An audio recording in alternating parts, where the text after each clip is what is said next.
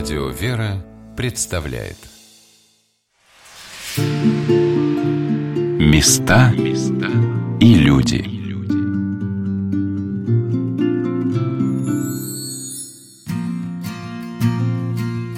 В эфире Мария Милюкова. Я в 50 километрах от города Волгоград в селе Заплавное, в центре умиления – Помимо образования, необходимым компонентом воспитания молодежи, Антонина Михайловна и ее супруг Александр Николаевич считают любовь к труду. Важно растить не только менеджеров и бизнесменов. В стране нужны специалисты, которые будут уметь возделывать землю и любить на ней трудиться.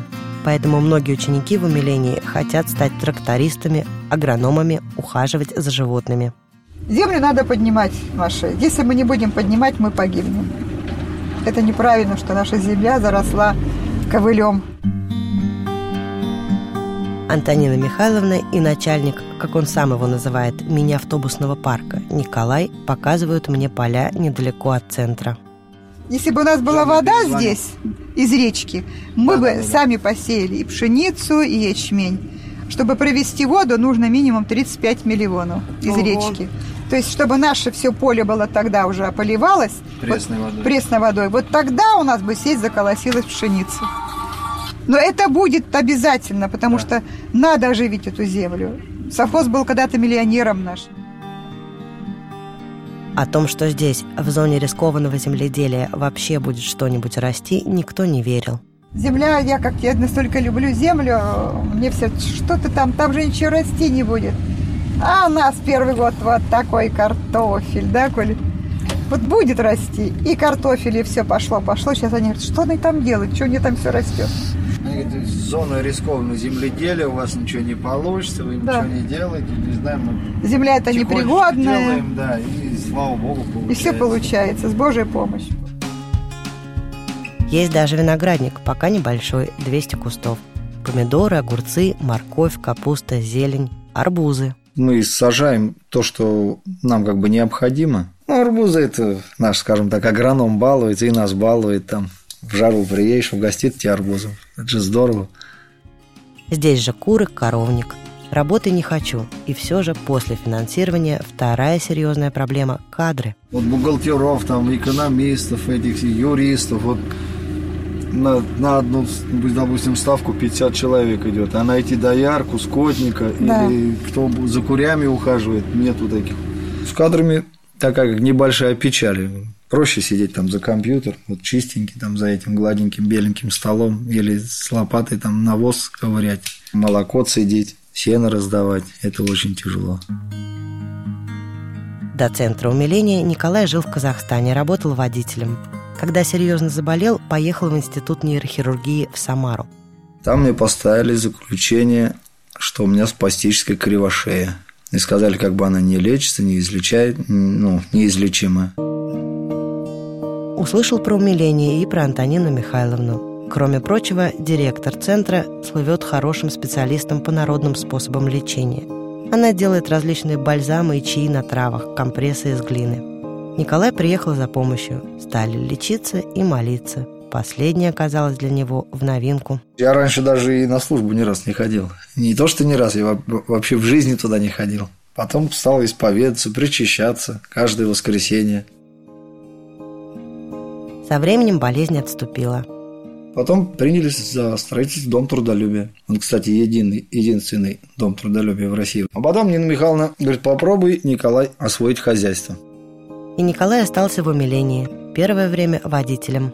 Вот, в общем, 25 гектар земли. Отмерили вот 25 гектар земли, начали осваивать. Первую скважину забили. Она не пошла. А забили вторую скважину, вторая пошла. Скважина отлично стала работать. Мы посадили сразу первый год картошку попробовать. Посадили, и у нас на этой земле прям все говорили, не сажайте, это зона рискованного земледелия, тут никогда ничего не вырастет, сплошная засуха. Первый раз сажали где-то пол гектара, наверное, ну так пробно, и выкопали картошки тонн на 700. Нам, в общем, для нашей трапезной, для тех уже людей, которые были здесь с самого начала, то есть нам от осени до весны нам ее хватило. Потом один добрый человек подарил нам три коровы. Немножко там курей, немножко гусей.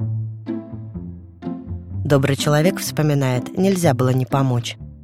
Было очень много желающих детей на тот момент, э, и сирот, и просто обездоленных, брошенных семей, которые не могли содержать своих детей и просто э, нуждались в еде. Это именно помощь детям. И если видеть эти глаза детей, которые действительно чистые и искрятся э, любовью, как им нельзя не помочь. Вот эта идея как бы воплотить в жизнь, э, что детям нужно хотя бы дать стакан молока, чистого молока, не покупного, а именно своего, вот как бы и купить э, две коровы. С этого все началось. Сначала это была не, э, скажем так, финансовая помощь, это были э, купленные коровы под мой личный контроль. И с этого момента как бы все началось. Но когда я приходил и видел, что действительно дети все накормлены и напоены, и каждый литр молока – разлит по стаканам, и ни грамма не взято себе, это, естественно, послужило тем доверием к этим людям, чтобы все это продолжать. И с появлением двух коров нужно было построить хоздвор. Дальше появляется еще желание, что двух коров уже не хватает. Тогда Николай и супруг Антонины Михайловны Александр Николаевич принялись строить коровник – Шаг за шагом понемногу увеличивалось поголовье скота и птицы. За пять лет у нас сейчас 70 голов КРС, 350 голов баран. Также и куры, также гуси и утки, что выращиваем на нашем учебно-опытном хозяйстве умиления. Мы все передаем в нашу трапезную. Молоко у нас свое, мясо у нас свое. Элементарные яйца. Ой, как яиц, они отличаются, да. да. Или вот со Свердловской, где Свердловский, где Волгоград. Можно написано яйцо Свердловское. С 3 девятого царства. Это какое свежее яйцо сюда приедет? Езжает ходит. Везут же, везут. Ну, я, ну везут, Нина Михайловна, и люди едят. И то ли у нас, как на нашем самообеспечении для детей. Они днем снесли, вечером мы собрали, утром детям отдали. Да. Тоже молоко. Без 15,6 его доярка подоила, 9 часов утра она уже в трапезе. Мечта – свое пшеничное поле. Но все в умилении верят. Обязательно заколосится.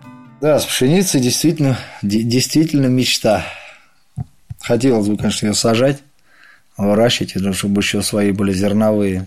Но у нас нету полива, у нас нет пресной воды. А провести с речки Ахтуба до нашего учебно-опытного хозяйства умиления расстояние 4 километра. Если бы была, конечно, орошаемые поля, мы бы, у нас было бы вообще 100% свое зерно, свое сено, своя кукуруза. Конечно, если бы нашелся какой-нибудь добрый человек и провести вот воду с речки до нашего учебного опытного хозяйства, было бы вообще, конечно, мы бы были 100% на высоте. Антонина Михайловна уверена, дети должны знать и любить землю. Самое главное сейчас, чтобы детям показать, где хлеб растет, не в холодильнике молоко вот можно купить, взять, а что коровка есть. Ведь первые дети, которые к нам пришли, они боялись подходить э, к той же курице, к той же коровке, к тому же теленочку. Они боялись. Сейчас их оттуда не прогонишь. Дети-то растут, они могут здесь остаться работать, согласись, как они у нас остаются, правда же? Угу. Вот Леночкины дети в детском доме, который у нас сейчас в семейном. Этот я пойду трактористом, этот я пойду комбайнером, а этот второй говорит, я пойду коровок смотреть. Они, дети, уже привыкают к этой птице, к этому хозяйству. Так надо с этих лет же воспитывать, а не по телевизору показывать, вот коровка, а вот рога. Мы кричим о патриотизме.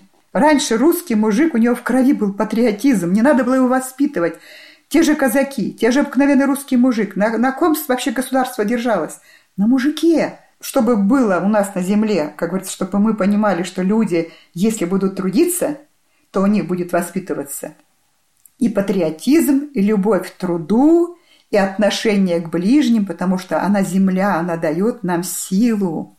Не знаю, как люди не понимают, ну что нравственность не воспитывается без труда. Труд не может быть без нравственности. Те же помидоры, которые ешь, а они руки сладкие, они липнут. Это помидор, а не тот, который об стенку бросил, он отскочил. Если наши когда-то люди поймут, что нельзя без земли нам жить. Нам нужно землю вот именно сейчас просто поднимать и кричать криком всем поднимать. А если мы ее поднимем, она нас будет кормить, поить. А это и есть воспитание любви и к земле, и к родине, и патриотизм. Тут все вместе. Одно без другого не бывает. Ну вот вы видели наших детей, особенно вот эти взрослые ребята. Ну кто их здесь держит? Они пришли, они уже поражали детей, они закончили вузы. Вот вам и преемственность. Еще, по словам директора центра, с детского сада необходимо воспитывать чувство сострадания. Почему мы стали ходить в дом престарелых, там, где плохо пахнет, как говорят наши светские дети? А мы туда детей идем с детьми, даем концерты, собираем корзину щедрости. Это у нас уже много-много лет. Эти бабушки дедушки там этих детей целуют, обнимают, для них рады, что они пришли. В этой корзине у ребят продукты, часть из которых они вырастили сами. Поэтому и угощают ученики дедушек и бабушек результатом своего труда – яйцами, овощами, молоком, сметаной. Наталья работала музыкальным руководителем в детском саду, учителем русского языка в школе, позже в социальной защите. Она профессиональный юрист. Потом ее жизнь круто изменилась. Это, как я всем громко говорю, создала свою соцзащиту, и у меня появился малыш. Приемный малыш, которому было 9 дней, когда мы его забрали с э, роддома. И вот с этого момента я считаю, что самая большая, самая почетная должность – это мама. На сегодняшний день детишек в семье пятеро, все приемные. Наталья уверена, мама – это самая трудная должность. Все свободное время необходимо посвящать детям. Создавая вот, э, ну как, конструируя эту модельку маленькую личности человечка, Божьего человечка, православного человечка – мы должны делать это вот целиком, чтобы он это нес, а не так, что он здесь вот такой, а это можно только тогда, когда родители дома. Я могу, ну, со стыдом, наверное, признаться, что а, Господню молитву я выучил, наверное, когда у меня уже двое детей было. И как не радоваться тому, что детеныш, вот этот мелкий, читает утренние правила от начала до конца, которые я-то, наверное, вот лет пять тому назад только выучила. А там 12 молитв. И спросив у него, а для чего тебе молитва нужна? А чтобы злой дух в мою душу не залез, и мама не стала злой. Окончательно Наталья поверила и поняла, что такое молитва, когда случилась беда. Молитва пошла тогда, вот когда мы чуть Лешу не, потеряли, и вот, э, вот этот вот ужас в глазах врачей, который моего мужа, он завтра реанимация, анестезиолог, заслуженный врач, отличный здравоохранение, когда я по его лицу вижу, что он черный, и вот этот вопрос, ну за что его? А вот тогда ты молитву не читаешь, тогда ты просто кричишь. И когда вот он выкарабкивается, когда ты все это видишь, то это вот с ним. С пятью детьми было трудно. В умилении Наталья третий год и признается, пребывание в центре их жизнь очень изменило. Хотя, конечно, всякое бывает. Всем я объясняю коротко. Мультик «Восьминожки» с обезьянкой посмотрите. Вот это будет наше утро.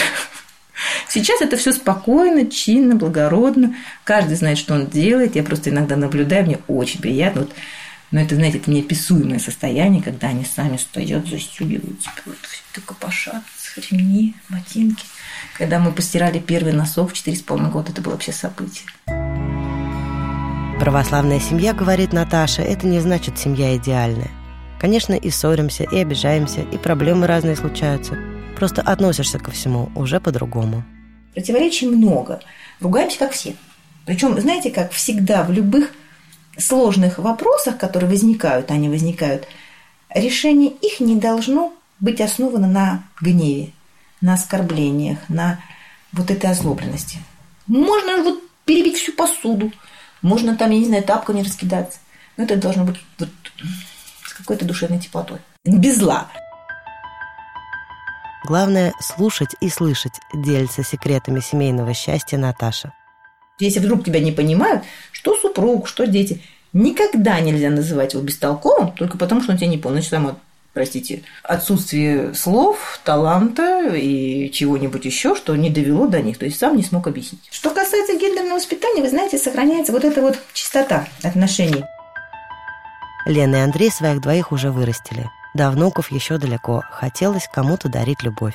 Когда Антонина Михайловна узнала, что ее крестница хочет усыновить ребенка, позвонила и сказала, «Лена, у нас грандиознейшие планы, мы строим целый дом».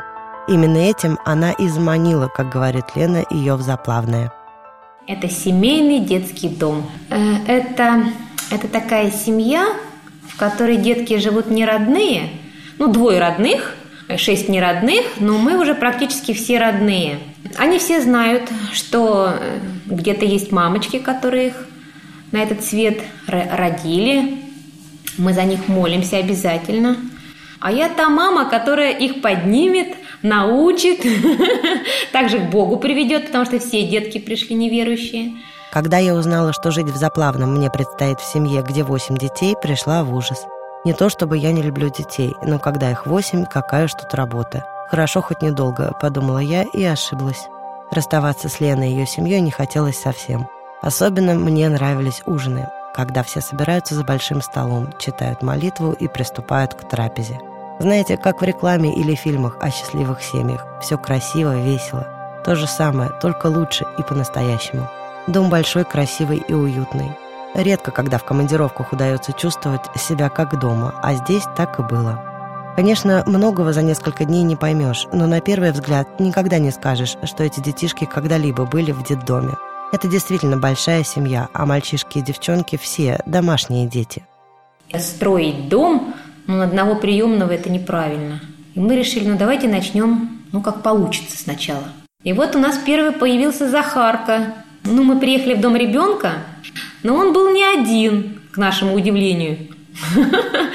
Он почему-то опекал одного из, ребё... из детей, вот именно таких больных, которая она, она была, эта девочка, ползающая, не говорящая, но вот он почему-то взял над ней опеку. Вот он ее тащил за шиворот, везде защищал, был необъяснимо, но такое у нее сердце. Вот я сейчас наблюдаю за ним, он действительно он такой жертвенный до сих пор. Он ее опекает до сих пор, она сопротивляется. Ну, ее там никто не спрашивает.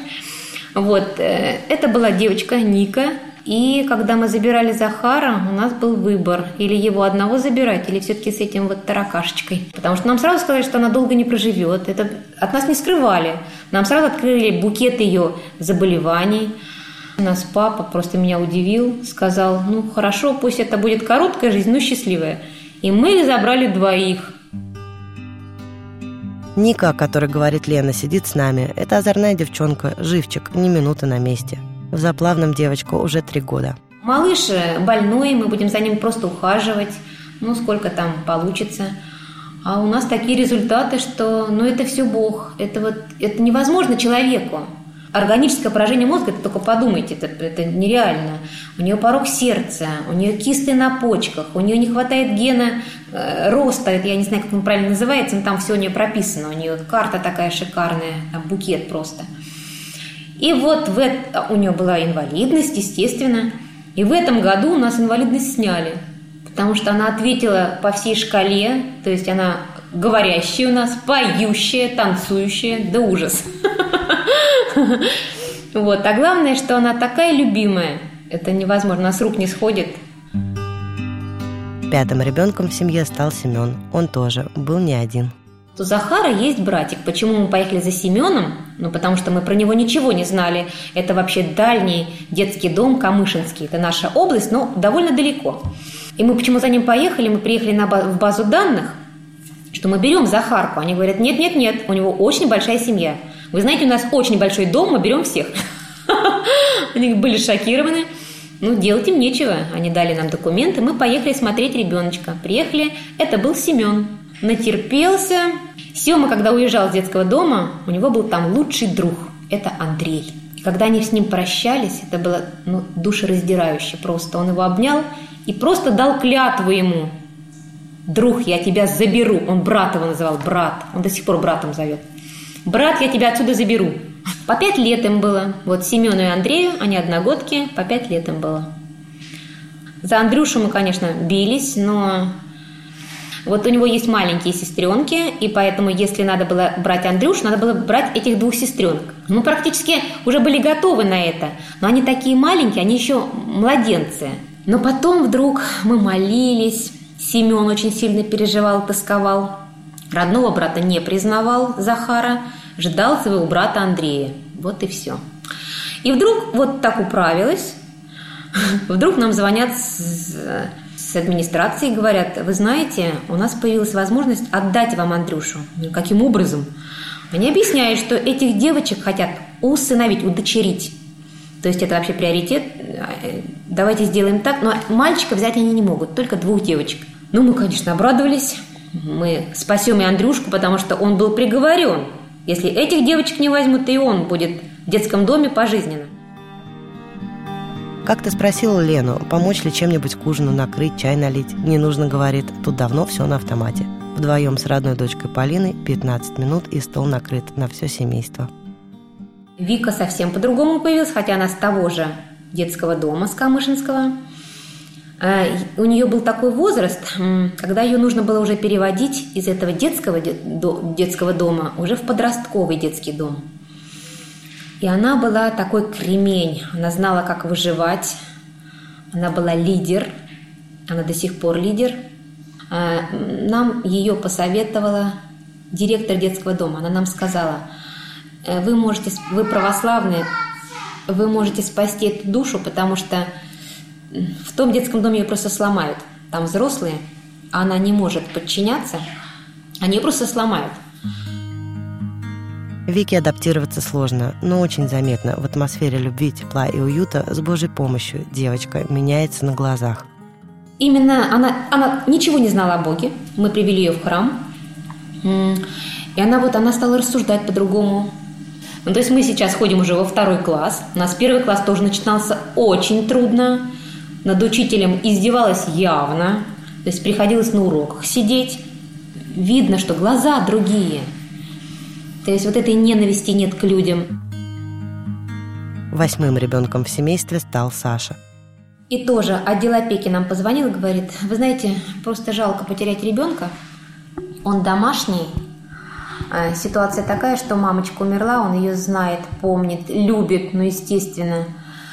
Но он сейчас в приюте, потому что она умирает. Вот, а ну, невозможно же все это на глазах у ребенка. Ребенка забрали в приют. Вы просто на него посмотрите, чтобы он не попал в детский дом. Мы приехали, познакомились.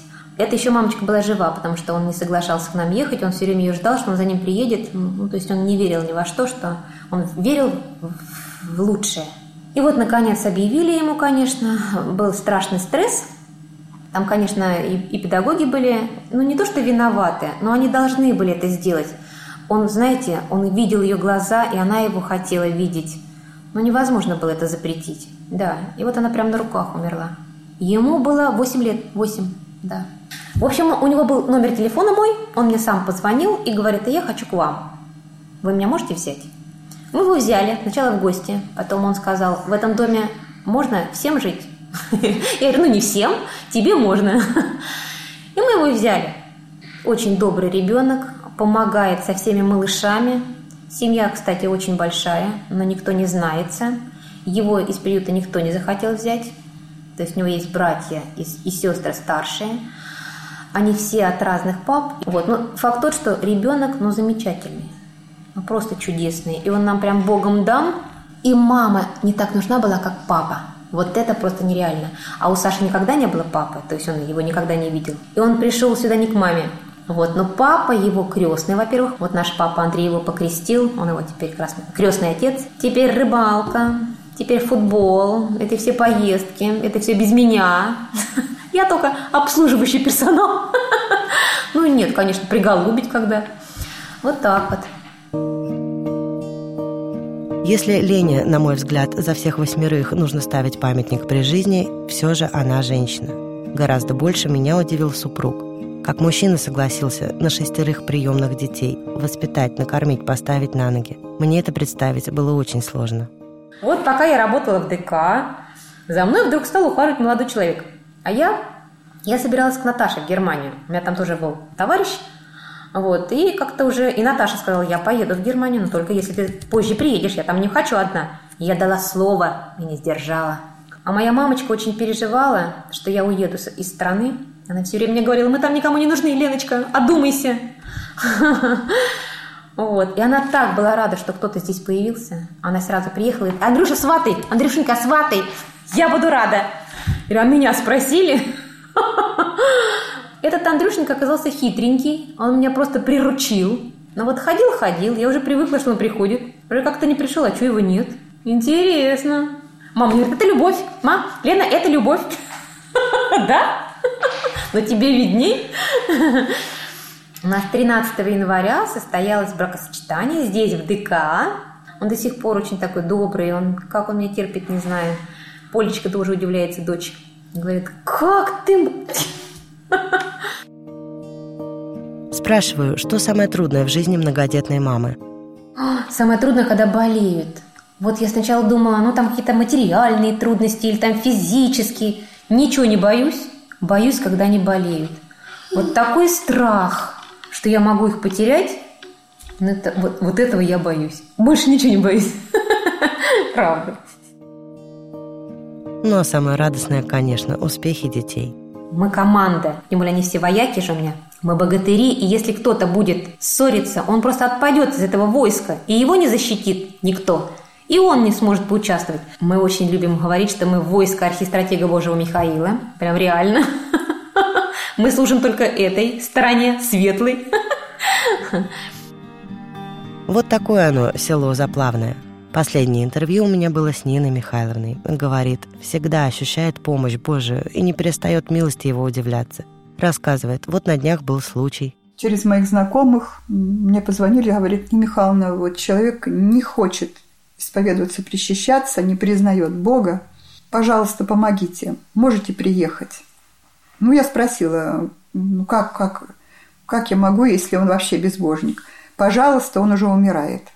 Я не могла просто отказать, хотя я понимала, что это уже серьезно. Сам доктор, он доктор сам, не буду называть его фамилии, и мы с мужем поехали. Приходим, значит, сидит на диване человек, весь в трубках, в носу везде одни трубки, мешочки, и смотрит телевизор.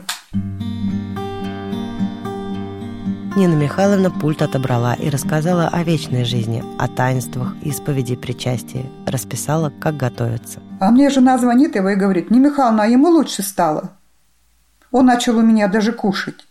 Я говорю, ну, батюшку приглашайте. Они пригласили, он исповедовался, причастился, все как положено. И ему становится, прям через несколько дней становится плохо. То есть вот пока он исповедовался, причащался, готовился, у него вот были даны силы ему на это – Господь видел его чистое вот отношение, что он хочет это сделать.